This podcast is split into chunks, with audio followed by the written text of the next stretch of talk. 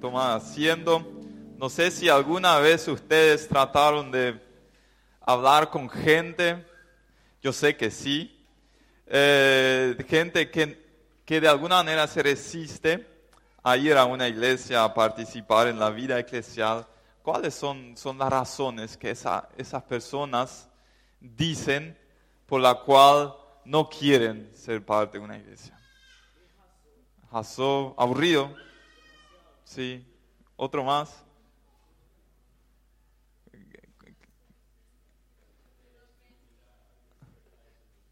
La libertad, sí. O sea, me quita mi libertad, sí. ¿Qué dijiste vos?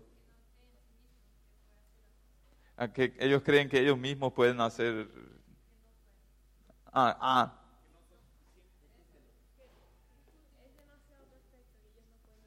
Ah, como que sí, es muy, todos son muy santitos y nunca van a llegar a ese nivel y se van a sentir excluidos, sí. Te lavan el cerebro. Y sí, eh, tiene razón, la verdad. Eh, y cuando dicen que es aburrido, a veces tienen razón también, ¿sí? Hace dos semanas hablamos con Paulo Lakota, que yo, Paulo Lakota es un capo en predicar, él es el líder de especialidades juveniles o 625, y él dice, nunca, no, no van a poder evitar que alguna vez la gente se va a aburrir. Bueno, nosotros hacemos todo lo posible para no hacerlo, pero de alguna manera yo mismo estuve en tantos cultos donde solamente esperé la hora para poder salir, ¿sí? En, el Chaco siempre era de 9 a 10, ¿sí? Y a las 10 y 3 minutos ya estábamos en la casa del amigo hablando de otra cosa, pero no el culto. Ah, entramos, entramos y salimos de la misma manera. ¿sí? O sea, hasta cierto grado tenemos que admitir que a veces somos aburridos. Tenemos que admitir que a veces somos legalistas. Me, acuerdo de esa chica que me, que me habló, ella estaba lejos, ella creció en una, en una sociedad cristiana y eso, pero de alguna manera, por cuestiones de la vida, se había alejado, alejado de la iglesia y algún día ella siente la necesidad de reconectarse con Dios, ella tenía muchos problemas y, viene acá a este lugar y una persona de los que siempre están le dice, ¿y vos por qué venís acá? ¿Sí? Y a ella me dijo después, después ella se inscribió para bautizarse y todo eso, que yo ahí, yo, yo me olvidé de, de las palabras exactas, pero yo ahí nunca más quise volver a ese lugar. ¿Por qué? Porque hay gente acá y, somos y a veces crecemos con esa mentalidad de que si no has superado todos los pecados de tu vida aún no perteneces a este lugar. Y esa, esa mentalidad legalista mata, mata. ¿sí? Y tenemos que erradicar. Yo quería pegarle con un palo a esa persona que le dijo eso. Pero para no entrar en la tentación, no le pregunté quién fue. Así que no sé si está acá o no. Yo no sé quién es, eh, para no pecar contra esa persona y contra Dios, eh, fue mejor para mí. ¿sí? A veces dicen que somos hipócritas.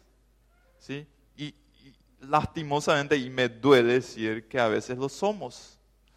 Y mi pregunta, y, y esa es mi pasión, y para eso trabajo, y para eso voy a morir también, ¿Cómo podemos llegar a ser esa iglesia que se describe en la Biblia? Esa iglesia que surgió en, en Pentecostés esa iglesia irresistible, donde la gente pasaba y, ya quería estar ahí. Era tan atractivo, algo tan bueno.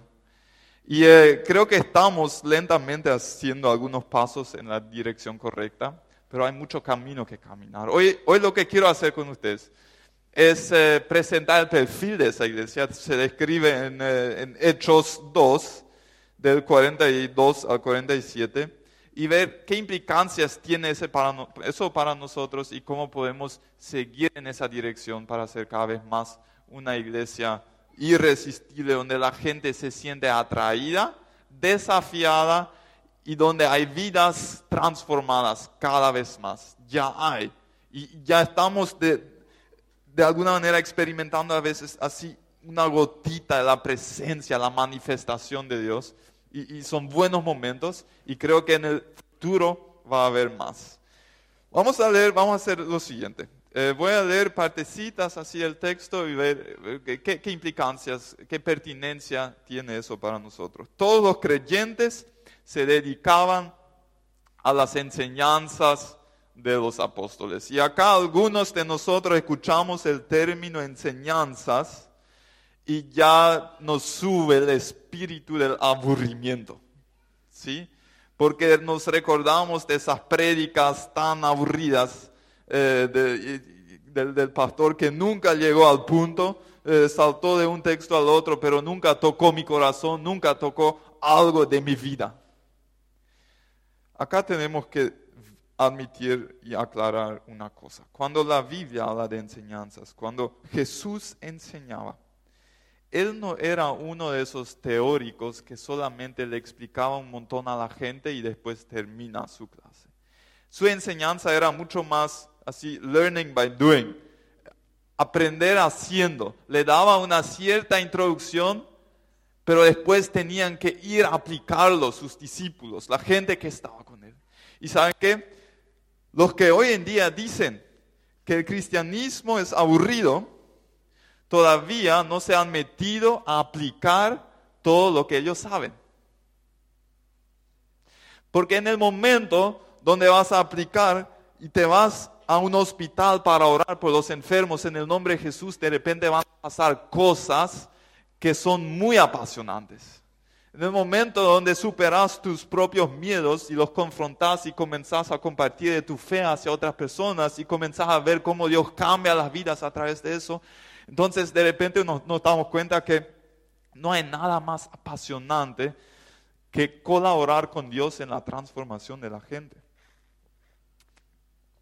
Lo que pasa es que la mayoría de los cristianos saben mucho más de lo que aplican. Y entonces sí es muy aburrido. Una vez un miembro de la iglesia me dijo, Manhattan tot gepredigt. Nos mataron con sus prédicas. ¿Sí? Y de alguna manera tengo que darle razón. Porque si solamente somos una iglesia de enseñanza teórica, no somos una iglesia como Dios lo quiere. Por eso, acá en este lugar, ¿sí? nosotros desafiamos a cada uno de ustedes a evangelizar. ¿sí? El último sábado en abril, nosotros vamos a estar aquí a las siete y media. Nos vamos a organizar y salir a la ciudad para compartir el Evangelio con la gente. Después volvemos para compartir los testimonios, las experiencias que hemos tenido. Y siempre hay testimonios muy buenos en cada noche. Si el aburrimiento es una enfermedad tuya, entonces te invito a que vengas. Después vamos a... Eh, eh, hace dos años un grupo entró en el Licuabolaños. ¿sí? Un grupo, un montón de, indigentes, hay drogadictos, estaban ahí eh, y unos cuantos entraron para hablar con esa gente. Yo tenía miedo, me quedé afuera. Pero cuando un grupo de 10 chicas nunca volvió de, ese agujero negro, yo tenía que entrar también para buscarlas. ¿sí? Y hay, realmente, si hay un infierno en la tierra, era ese lugar.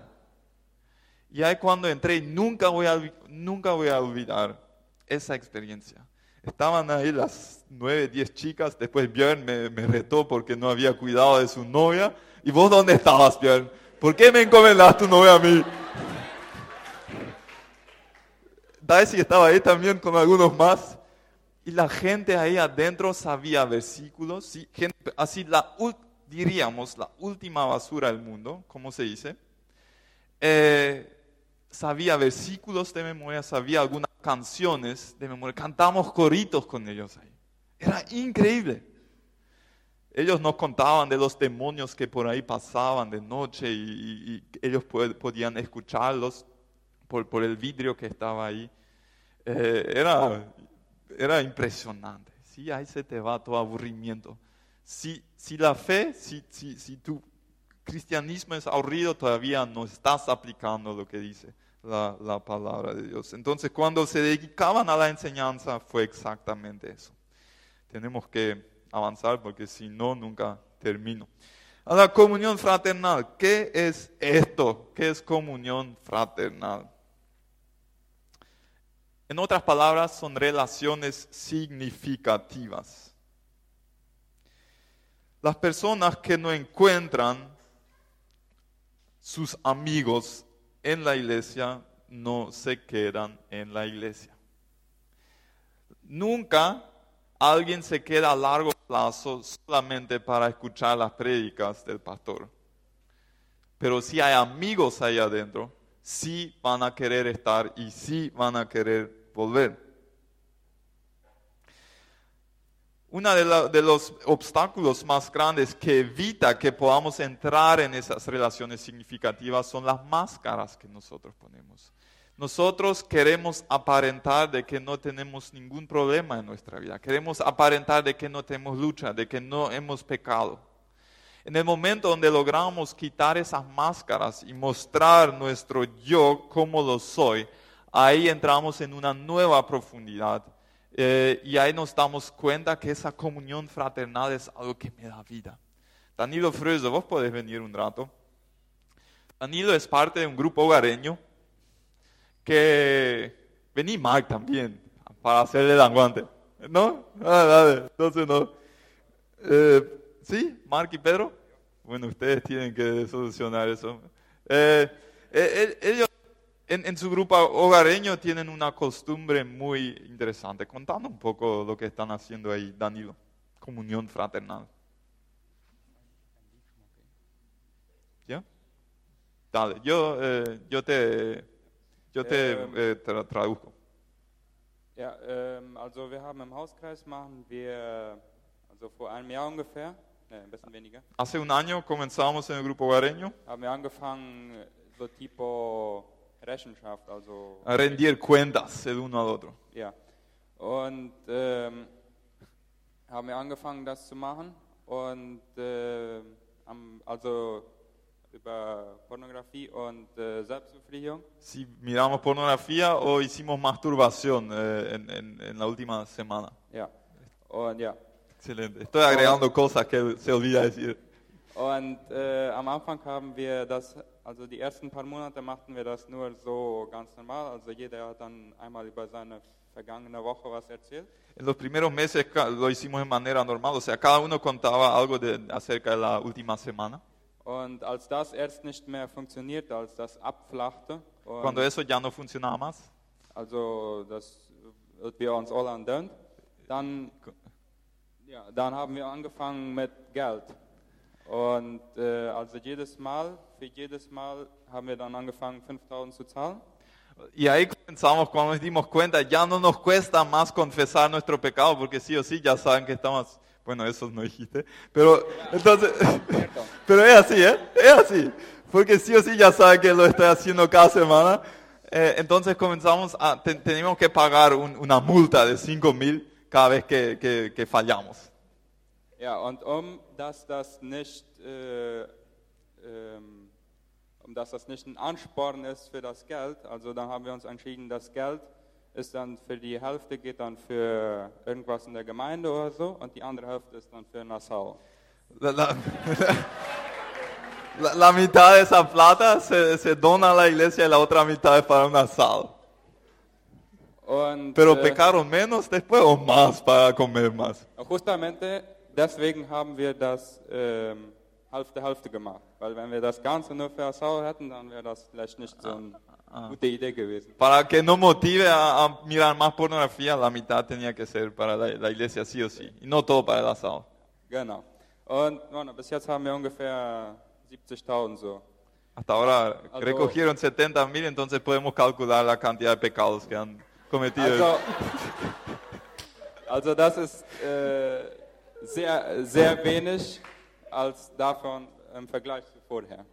Pero es, eh, disminuyó significativamente desde que im- im- implementaron, si querés que el menor deje de hacer algo, pedirle que pague, ¿sí? Eso funciona. Entonces, hasta te peca menos. Ende, Ende Monat ist es noch viel leichter. Ähm, und, bueno, und was uns das gebracht hat, also das hat uns äh, sehr viel Vertrauen in der Gruppe gebracht. Lo que eso hizo que la, la- la confianza en el grupo creció significativamente. Ja, und äh, wir können praktisch über alles, über alles sprechen und keiner hat Hemmungen, etwas zu sagen im Hauskreis. Podemos hablar acerca de todas las cosas que, que- que- que nos conmueven y, y ya no están esas eh, inhibiciones. Y, ayúdenme, Hemmungen. Barreras, gracias. Vos sabés todo eso. Sí, pocas barreras. Así, hay mucha confianza y libertad para compartir, sí. Excelente, ¿no? Para mí. Bueno, das wäre alles. Excel- gra- Gracias, Danilo. Un aplauso para Danilo y su Outcast.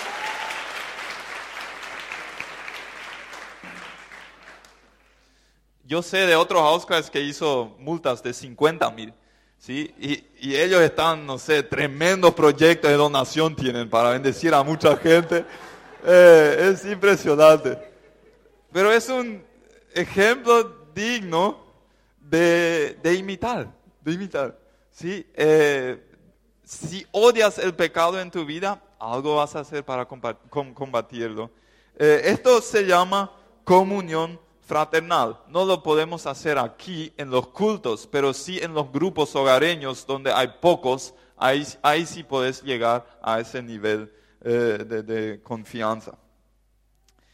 Eh, seguimos con nuestra iglesia irresistible y participar, o sea, todos los creyentes se dedicaban a participar juntos en las comidas, entre ellas la cena del Señor. Tenemos unos cuantos grupos hogareños que son especialistas en eso, ¿sí? Que, que comen cada vez, y eso es muy lindo porque Jesús lo hizo. Jesús está en las casas, él comía con los peores pecadores de la sociedad, él comía con los fariseos, fariseos, los legalistas, y él comía con sus discípulos. O sea, él comía con todo. Nosotros necesitamos comer también. Eh, es parte de la razón por qué tenemos siempre también un refrigerio después. Eh, luego, y se di- dedicaban a la oración. Y aquí quiero detenerme un poquito más, porque ustedes saben, la oración, por una parte, es lo más fácil, porque yo acá me puedo poner a hablar con Dios como con Leo, ¿sí? Es tan fácil. Por otro lado, es difícil, muy difícil perseverar más que dos minutos en la oración, y más para nuestra generación que está acostumbrada a constantes impulsos y, revisar constantemente el celular y todas esas cosas, es difícil perseverar en oración. Pero no ha habido avivamiento en la historia del cristianismo donde la oración no jugó un papel clave. ¿Qué es un avivamiento? Cuando mucha gente llega a conocer a Cristo, cuando ocurren milagros en, en grandes cantidades, cuando hay confesión de pecado y todo eso. En cada avivamiento, y es eso lo que nosotros deseamos y anhelamos, y para eso trabajamos, siempre la oración fue el papel clave. Yo quiero leerles algo que leí en un libro hace no mucho tiempo. Dice la Biblia en una parte que los hijos y las hijas de ustedes profetizarán, tendrán visiones los jóvenes y sueños los ancianos. Cuando las escrituras dicen los hijos y las hijas de ustedes profetizarán, quiere decir que los dones de manifestación pueden operar con la misma efectividad, incluso más efectivamente en nuestros jóvenes adultos que en el resto de nosotros. Quiere decir que cualquier adulto estudiante secundaria, de universidad, profesional joven, puede ser tan lleno del Espíritu Santo como cualquier otro. El gran avivamiento que empezó en la iglesia de Jonathan Edwards en Northampton en 1734 inició entre las personas jóvenes. Muchos avivamientos a lo largo de la, de la historia han empezado entre jóvenes o incluso niños. Hay un mover poderoso del Espíritu Santo que se está dando hoy en jóvenes de todo el mundo. Dios está dándole a la siguiente generación un hambre santa, una necesidad santa y una expectativa santa. Los jóvenes adultos quieren orar por algo más que la supervivencia. Honestamente quieren orar por algo más que el avivamiento. Están orando por la llegada, la llegada de la presencia manifiesta de Cristo. Los jóvenes adultos están hartos y cansados de la religión muerta y las tradiciones vacías. Quieren realidad. Quieren un Dios que obra. cuyo poder puede verse y sentirse. La razón por la que muchos jóvenes están yendo de la iglesia no es debido a Jesús, es debido a la ausencia de Jesús en la iglesia. Sea que lo sepan o no, lo que quieren es la iglesia en fuego, una iglesia llena del fuego del Espíritu, una iglesia rebosante de la realidad de la presencia manifiesta de Cristo. Cuando leí esto dije, esto es lo que queremos. Y saben que queridos, por esa razón nosotros hacemos vigilias de oración. Hoy después, a las 10, ¿sí? después de terminar esto, si termino de predicar antes de las 10, vamos a tener un tiempo de refrigerio ahí. Y a las 10 más o menos vamos a iniciar con una vigilia de oración. ¿Qué hacemos en una vigilia?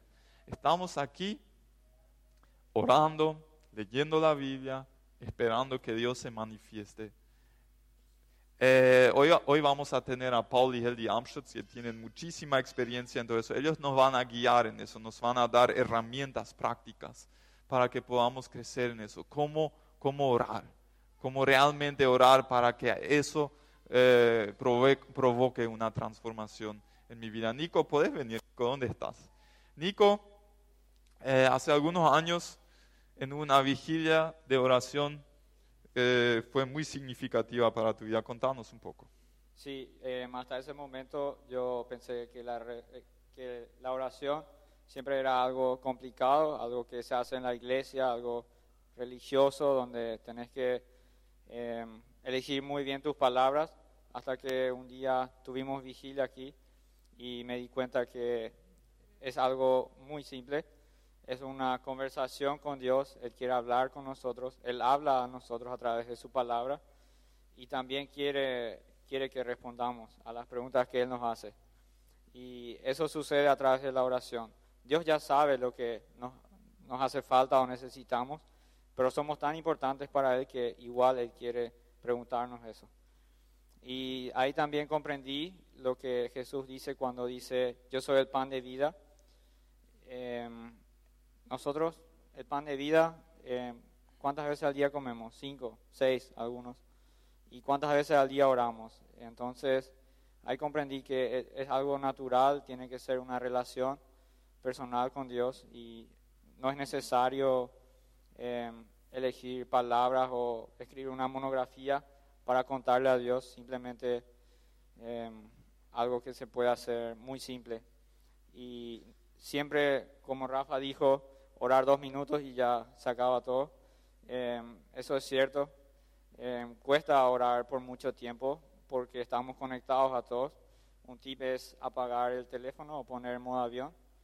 Y alguien que corre un maratón tampoco corre de 1 a 42 kilómetros. Es algo que él practica todos los días. Él corre 5, 10, 15. Y así mismo en la oración. Todos los días, un minuto más, dos minutos más. Después, perdés la noción del tiempo. Exactamente, es un músculo a ser entrenado. Eh, así nomás se aprende a orar. Hay que practicarlo, es una disciplina. ¿sí? Yo cepillo mis dientes todos los sábados, no importa si tengo ganas o no. Los otros días también. Y yo, yo oro, yo tomo mi tiempo si tengo ganas o no, pero a la larga yo siempre noto que eso hace una diferencia en mi vida. Y por eso nosotros hacemos acá la vigilia, porque no vas a crecer escuchando mi predica, ¿sí? Vas a crecer aplicando lo que estás aprendiendo de la Biblia. Seguimos con nuestra iglesia irresistible. Un profundo temor reverente vino sobre todos ellos y los apóstoles realizaban muchas señales milagrosas y maravillas. Hace dos semanas, unos cuantos de ustedes estuvieron en el culto del domingo a la tarde, donde hice, donde solamente hablé acerca de eso, de sanidad y milagros y todo. Eh, por eso acá no voy a entrar mucho, pero hoy a la mañana una señora me contó que en ese culto se oró por una mujer que tenía cáncer y eh, metástasis, así se dice, metástasis, metástasis, ahí está, metástasis en diferentes partes del cuerpo y que cuando se fue al control la siguiente vez, todas las metástasis desaparecieron. ¿Sí? Ella sigue con su tratamiento, no es una sanidad 100%, pero hay una clara diferencia antes y después. ¿sí? Cuando esas cosas ocurren, ya no hay más lugar para aburrimiento. Entonces ahí llega a ser una iglesia irresistible porque siente que el poder del Espíritu Santo está cambiando cosas.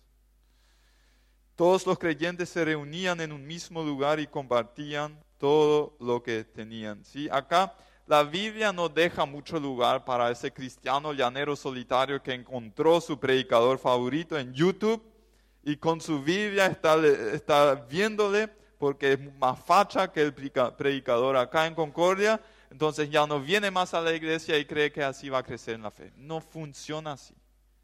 Necesitamos roce constante con gente imperfecta que nos hace ver nuestras debilidades cuando me pone nervioso, ¿sí? Para que ahí yo pueda crecer en la fe. Vendían sus propiedades y posesiones y compartían el dinero con aquellos en necesidad. Vení, Ever, contanos un rato cómo tu grupo hogareño eh, y vos, qué experiencia tienen con eso. Sí, me vas a traducir porque... no, guaraní. Soy, tímido, por eso. Eh, no. Eh, buenas noches. Eh, eh, nada, está hinchando. Contamos mañana. Hace unos años habíamos empezado un grupo hogareño que me habían recomendado. Yo ya había, ya me había recontra convertido, ya nací de nuevo, renací otra vez pero tenía muchísimas necesidades en un tiempo aquí. Empezó un declive y bajaba y bajaba y bajaba. Mi necesidad era muy grande. Y en ese tiempo yo ya estaba acá, le conocía a todo el mundo y gracias a Dios eso fue un trampolín para, para llegar a donde tenía que estar. Empecé a, a estar en un grupo que me recomendó Rafa, eh, en el cual yo le conocí en un open night que hubo, una noche abierta en una casa. Entonces ellos dijeron, vamos a hacer un grupo areño y si quieres participar está abierto. Estábamos cinco personas participando acerca de eso. En un tiempo después, te, te así sincero, cuando empezamos era PlayStation, eh, vamos a reunirnos, vamos asados, eh, y todo el tiempo era así, y daba gusto. Y después de un tiempo ya era aburrido porque hacer lo mismo siempre aburre. Con el tiempo empezamos a conocernos más unos a otros y empezamos a ser muy sinceros con nosotros.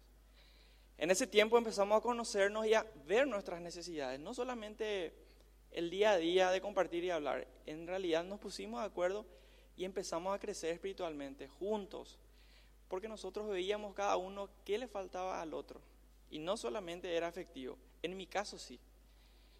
Empecé hace unos años un declive económico terrible y no voy a entrar en detalles, pero este grupo empezó a tener la confianza necesaria para poder decir, bueno, yo voy a ver la posibilidad de poder ayudarte. Y este grupo en sí empezó a ayudarme, porque yo empecé a trabajar directamente para pagar deudas y no me, ni para comer no tenía. Y porque yo pagaba deudas, tampoco podía pagar la comida de mi hermana, porque yo también estaba a cargo de mi hermana. Y era una situación difícil, porque muchas veces era sonreír nomás, era sonreír nomás, pero la necesidad estaba ahí. En, en un tiempo atrás, estas personas habían conversado entre ellos y empezaron a decir, bueno, hacete vos cargo de pagar tus deudas y nosotros nos hacemos cargo de tu sustento.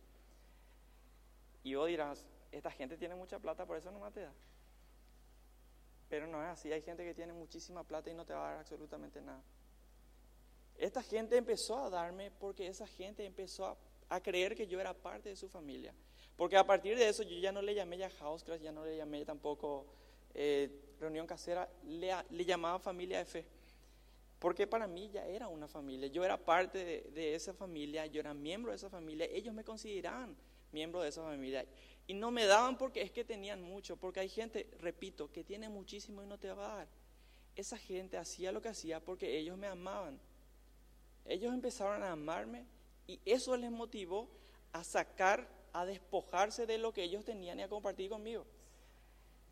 La necesidad que yo tenía era en serio muy grande. Cuando yo me convertí recién y empecé ese proceso, había gente que ni no me conocía ahí en la calle y me daba ofrendas. Eso era algo sobrenatural, así como estuvo hablando recién. Los milagros no solamente son algo de sanidad. Había gente que literalmente yo me ponía a predicar en la calle y venía con sobre y me daba.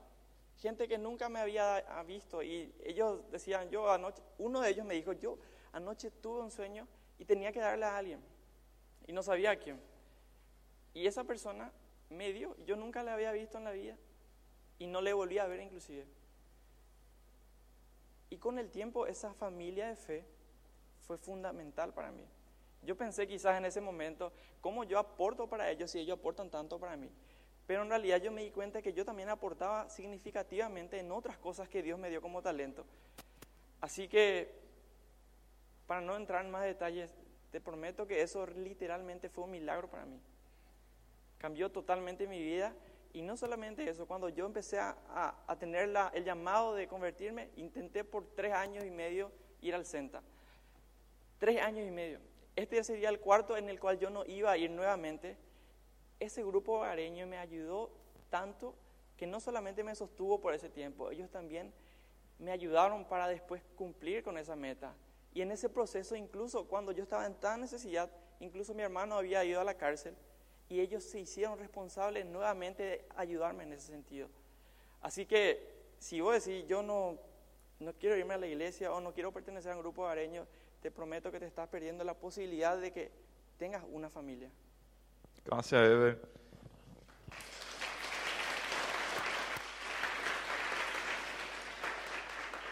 Brian y Ruth, ustedes pueden pasar al frente. Brian, Hada y Ruth, ahí están. Ustedes hicieron algo similar ahí en el caso de ver fue hacia adentro, ustedes lo están haciendo hacia afuera. Cuéntenos cómo lo hacen en su grupo hogareño. Buenas noches a todos. En el nombre del grupo hogareño queremos contar unas experiencias. Eh, yo quiero contar lo que hicimos el año pasado y después Ruth va a contar lo que queremos hacer este año. Eh, es parte del proyecto que tenemos todos como, como obligados a hacer en el Christ. El año pasado nos reunimos acá para para hacer el, el seminario dijeron que cada host tiene un, una obligación, tipo así para decir, de hacer algo, de invitar a alguien o de ayudar a alguien. Entonces lo que hicimos, somos cuatro parejas, todos son muy, muy abiertos y también tienen, eh, no tienen problemas en dar. Entonces fuimos aportando, cada uno aportó una, una cantidad X de dinero y así fuimos juntando todo el año no sabíamos todavía para qué íbamos a usar eso, pero fuimos orando y pensando en, en cómo usar eso, ¿sí? Para, para también usar de una forma muy, muy, para ayudar y transmitir el amor. Entonces nos viene en mente un, un señor que reparte revistas, que vive enfrente a nuestro apartamento. Nosotros le conocemos ya desde cuando nos mudamos, nos mudamos ahí es un señor muy, muy amable, de corazón muy abierto. Eh, es de confianza, tiene nuestra llave. Eh, nosotros siempre estamos en contacto con él. Él vive con su, con su mamá. Entonces, eh, resulta ser que él está estudiando. O sea, es un tipo que vive ahí en la calle, tiene su terreno, pero nosotros nunca pensábamos que un tipo así estaba estudiando en una facultad. Y está por terminar derecho, dice. Y bueno, y, pero no puede terminar por una situación financiera. Entonces, nos viene en mente para ayudar de esa forma. Le dijimos, tenemos un monto, este monto te podemos ofrecer para ayudar a pagar por lo menos algo. Y se pone a llorar y no, dice que no puede aceptar porque siente que él va a aprovechar eso, de gente que tiene, de gente que trabaja desde hace mucho él conocía también nuestra cultura, que es muy trabajadora. Pero nosotros ya le dijimos que no se trata de eso, se trata del amor que Cristo nos transmite y que nosotros queremos transmitir. Entonces le dimos dos semanas para pensar y que, ah, que le dijimos que hable también con su mamá sobre eso. Entonces, dentro de dos semanas nos fuimos otra vez y dijo que iba a aceptar, pero una parte nomás. Porque él dice que la gente estaciona ahí frente, frente a su terreno y le quieren pagar de vez en cuando un 5 mil y no acepta, porque es aprovecho, dice. Entonces, ellos solamente querían consumir lo que ellos trabajaban y trabajan duro. Entonces acep- aceptó una parte, eh, le dijo que le iba a alcanzar para algunos exámenes y, y dijo también que su mamá tenía una deuda en una cooperativa y eso ya no quería aceptar. Pero después le metimos un, un 100 también para, para su deuda, que no sabía. Entonces le regalábamos también así cosas dulces y eso y le, le decíamos que no, no era por, porque nosotros tenemos de más, es por, por amor. Y eso justamente queremos contar. El Señor también dijo que solo iba a aceptar la mitad si nosotros con la otra parte le íbamos a ayudar a niños o personas que eran más pobres que él, que no tenían suficiente para comer. Y por- como ya era fin de año, dijimos que vamos a posponer nuestro proyecto para este año con la otra mitad del dinero. Entonces, nuestro proyecto era mm, hacer paquetes con em, comida y con eh, artículos de higiene básicos así y también una Biblia. Y mm, todavía no hicimos ese proyecto, en las siguientes semanas vamos a hacer y al final pudimos hacer 30 paquetes y nos sorprendió mucho porque son paquetes bastante completos. Y para nosotros es significa que tenemos que salir de nuestra zona de confort, porque es más, nos dividimos en grupos para que cada persona sí o sí tiene que hablar por lo menos. Ahí nos vamos a ir por la calle, cada grupo con 15 paquetes y queremos repartir eso. Y en serio les animo porque em, empiezas a pensar mucho, em, situ- eh, así te da preocupaciones, cómo voy a hablar, en serio, pues, vamos a encontrar suficientes personas o si van a de repente venir demasiadas personas, ¿qué vamos a hacer? Y todo eso, y realmente es bueno poner todo en la mano de Dios porque la finalidad realmente es transmitir el regalo más hermoso que tenemos, que es la palabra de Dios. Y tenemos este regalo tan hermoso y a veces no nos damos cuenta y no compartimos. Excelente, muchísimas gracias. Si la iglesia fuese llena de gente como ustedes, la irresistibilidad sería más fuerte aún. Pero a eso vamos. ¿Qué pasó más con nuestra iglesia? Adoraban juntos en el templo cada día y se reunían en casas para la cena del Señor y compartían sus comidas con gran gozo y generosidad. Desde el principio IT la iglesia se reunía en casas, en hogares. En los primeros 300 años la iglesia se ha reunido en casas, no en esos grandes edificios que nosotros le llamamos iglesia. El término iglesia en la Biblia nunca, nunca, nunca es un edificio, nunca. Iglesia siempre son las personas que se reúnen para seguir cumpliendo con la misión que Jesús comenzó cuando estaba en esta tierra. Por eso nosotros enfatizamos tanto los grupos hogareños. Tenemos ahora que, que son parte de los, eh, de los jóvenes, tenemos, creo que este año vamos a superar los 50 grupos hogareños que están funcionando, eh, semanalmente se encuentran para, hablar, para estudiar la Biblia, para orar, para hacer esa clase de servicios, para rendir cuentas, eh, para comer asado. Eh, esos son los grupos hogareños. Si vos estás aquí y decís, yo aún no, no tengo uno, no estoy en uno y quiero estar, después afuera en la mesa de información va a haber una lista donde vamos a tomar tus datos y te vamos a invitar para que seas parte de un grupo. La iglesia hoy en día, ¿dónde está creciendo con más rapidez? Uno de los países es China. Y eso que China es un país comunista. Eso que significa que, por ejemplo, misioneros no pueden entrar del, del exterior a China. Entonces, ¿cómo crece? Son todas iglesias hogareñas y la gran mayoría clandestinamente porque no pueden mostrar su fe oficialmente. Porque entonces le van a llevar a la cárcel o multar o no sé qué cosa.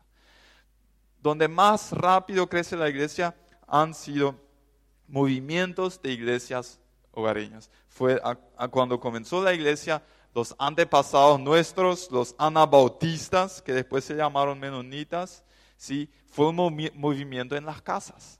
Hoy en día en China es un movimiento en las casas.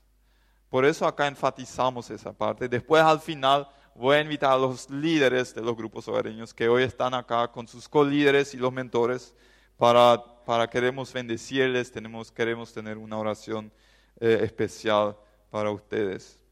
Y ya estamos terminando todo el tiempo alabando a Dios y disfrutando de la buena voluntad de toda la gente. La, gente que no pertenecía a la iglesia sí amaba a esa gente. O sea, le caía bien porque eran tan amables y cuando se iban ahí se trataban con tanta amabilidad y por eso le caía bien a la gente que estaba en alrededor. Y cada día el Señor agregaba a esa comunidad cristiana los que iban siendo salvos. ¿Sí? Una iglesia como es descrita acá en Hechos 2 es irresistible. No vas a poder impedir el crecimiento nu- numérico por todas esas características que hoy hemos visto. Las personas claves en nuestra iglesia para que eso pueda funcionar son los líderes de los grupos hogareños. Yo en este momento quiero invitarles para que pasen enfrente acá. Los que aún están abriendo un grupo y no saben también, vengan también porque van a abrir, porque va a haber gente que necesita. Ahora, ahora les invito a que se paren y que vengan al frente, sí, adelante, con los colíderes, los mentores.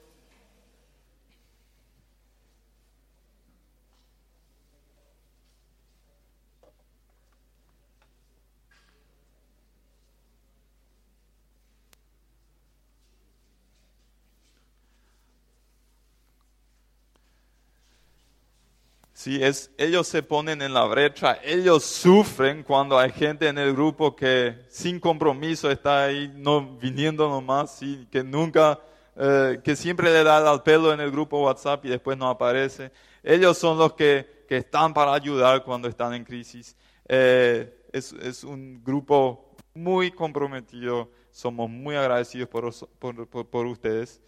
Eh, yo quisiera hacerlo así, que ustedes vengan y que cada uno tenga a alguien.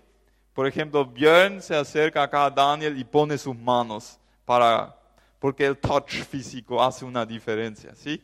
Entonces, que acérquense para que nadie de, de ellos esté solo. Queremos bendecirlos. No todos, pero unos, ¿cuántos son? ¿50? Más o menos. Sí, Leo, venís, el amigo de Leo le acompaña, Carsten, algunos de ustedes para poner sus manos eh, encima de ellos y queremos bendecirlos porque ellos necesitan eh, ese poder del Espíritu Santo para trabajar. Queremos honrarles por el trabajo que hacen.